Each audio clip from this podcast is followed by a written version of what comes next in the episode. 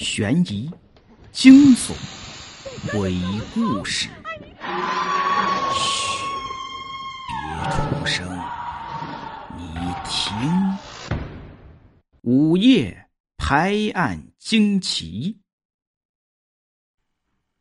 你好，我是废柴大叔，今天要给你讲的仍然是一二零四胡同的故事。银雪虽然要去一二零四胡同，但是他仍然感到非常害怕。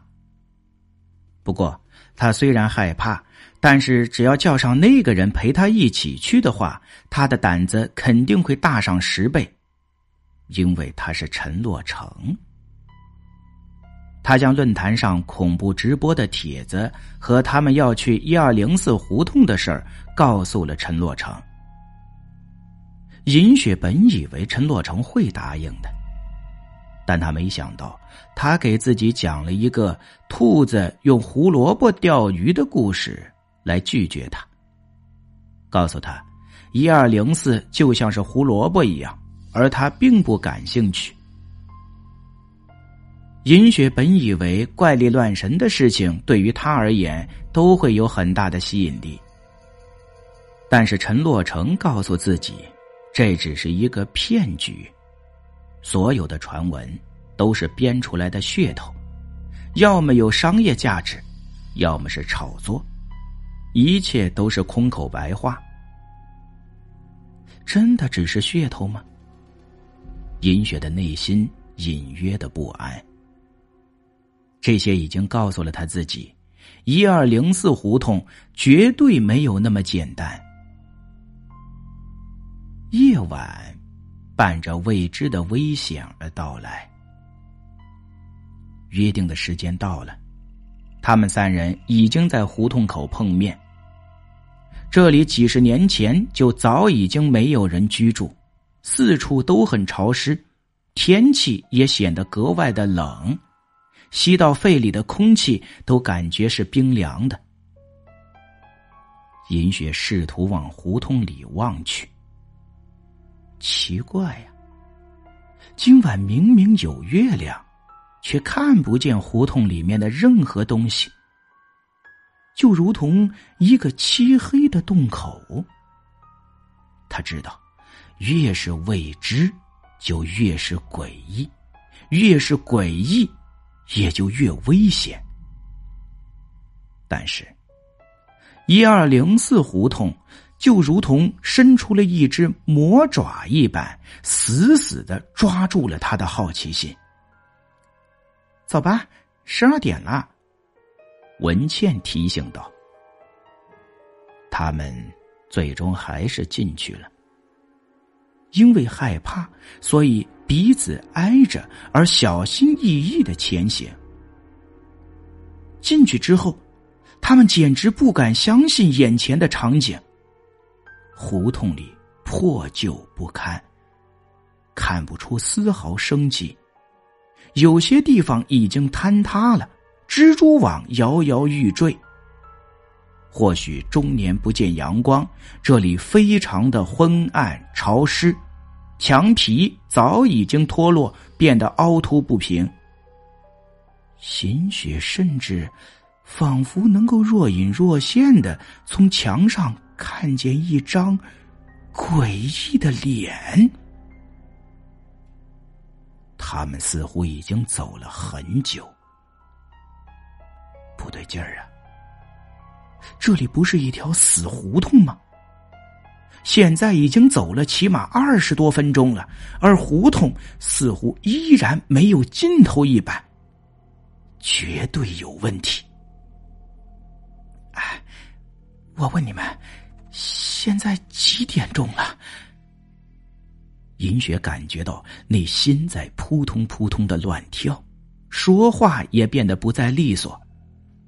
希望自己的那个猜测不是真的，一定不能是真的呀！杨冰冰怔怔的看向手表，结果差点吓得叫出来。他的额头上不停的冒着冷汗，简直不敢相信自己的眼睛。十十二，十二点，还是十二点。杨冰冰说话也跟着结巴起来。什么？时间停止了？这个想法简直吓了他一跳。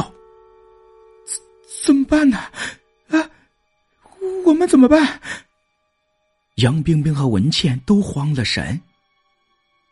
该怎么办呢？银雪拼命的让自己冷静下来，可是双手止不住的颤抖着。冷静，冷静，一定要冷静！他不断的叮咛着自己。但是那股冷汗还是一股脑的往外冒。该怎么办呢？在这一刻，他突然想到了陈洛成。他如果此刻在身旁的话，也肯定会先让自己冷静下来。是的，先冷静下来。但是换做他的话，接下来该如何做呢？毕竟他不在这里，只能够靠自己来解决现在的处境。冷静下来之后，银雪开始仔细的观察周围。突然，他注意到前方的路不一样，它比较窄，相对于前面所走过的路，都要窄很多。奇怪呀，他嘟囔着。此刻，他仿佛抓到了救命稻草一般，一种莫名的勇气驱使着他们继续往前走。然而，他们所抓住的，压根儿就不是救命稻草，反而让他们陷入更加危险的处境。继续前行的路很窄，所以变成了银雪在最前面。杨冰冰跟在他身后，最后是文倩。银雪担心文倩在最后面会比较害怕，刚准备让她到前面，但看见他似乎一点也不害怕，就把话给咽了回去。胡同依旧是黑洞洞的，最奇怪的是。外面明明有月亮，却偏偏在这里就看不见了。如此的漆黑，银雪总觉得不知道会从哪儿钻出一个人来。这么越想，他就越害怕。走着走着，一种无法名状的感觉突然在他的心里油然而生。这是如此的让他不安和恐惧，心里也忐忑不安的。他惶恐的想去明白这是为什么。突然，他恍然大悟：是太安静了，太安静了。周围简直一片死寂，寂静的可怕。从刚才到现在。他根本就没有听到一丝声响，甚至他们自己的脚步声也没有听到。对了，为什么连脚步声都听不到呢？他猛然的回头，啊！顿时吓得他六神无主。人呢？他的身后空无一人。据说，越是危险的地方，就越不能落单，不然可怕的事情就会接踵而至。想到这里，他更加的害怕，于是他拼命的往回跑，试图去寻找到他们。刚跑了一会儿，他突然停住了，不对劲儿，他听到了。这是脚步声，就在自己的身后。明明是回去的路，但是他们为什么会在身后呢？虽然好奇，不过还好能够找到他们。银雪像吃了一颗定心丸一样，他回过头去，妈呀！不看不要紧，这一看差点把他吓得半死。他的嘴直哆嗦，手脚止不住的发起了抖。他张大的瞳孔中充满了恐怖。到底他看到了什么？夜很黑，但是他如此的刺眼。那是一双血红色的绣花鞋。就在他的身后。最为诡异的是，他竟然在朝着自己走了过来。原来是他一直跟着自己。他不知道该如何形容此刻的心情，是惊讶、恐惧，还是害怕的要死啊？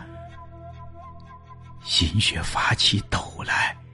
全身的筋骨都在抽动着，他从来没有经历过如此恐怖的场景。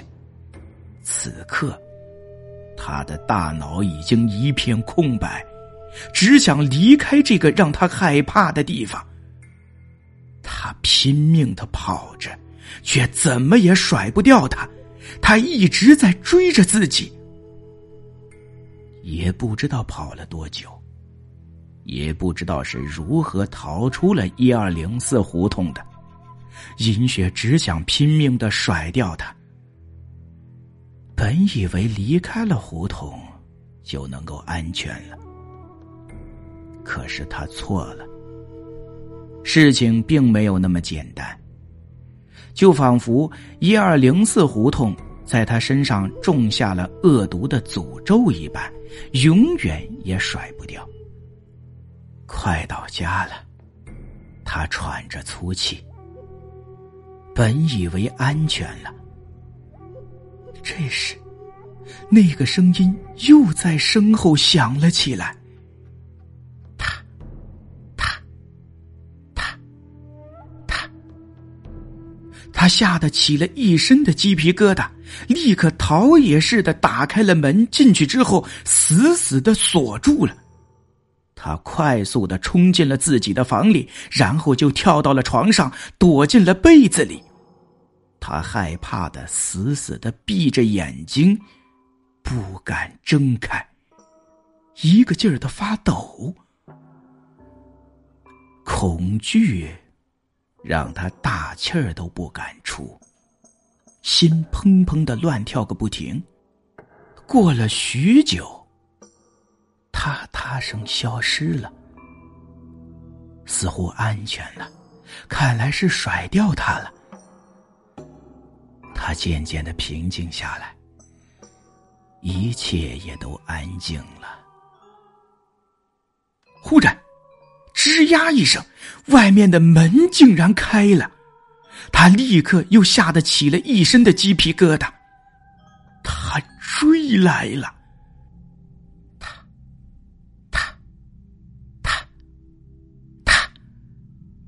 脚步声一步一步的接近，每一步都像是一把铅锤，在他的心上重重的敲击一次。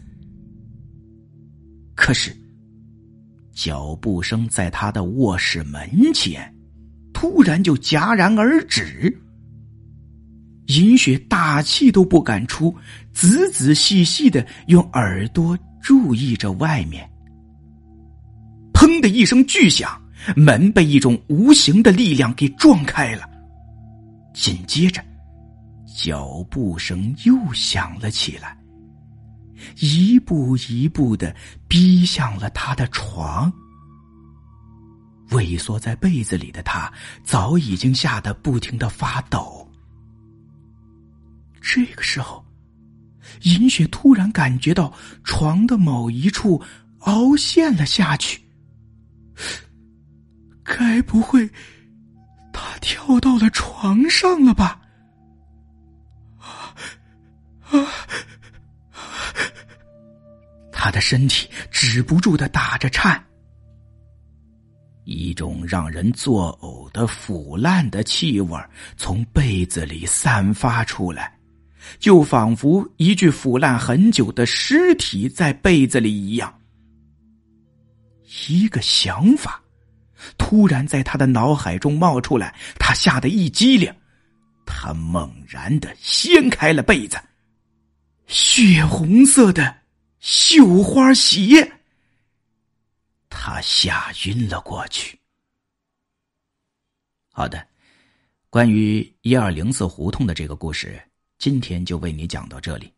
后面的情节非常的精彩，欢迎您在明晚的二十一点继续锁定废柴大叔讲故事的午夜拍案惊奇。我们明晚再见。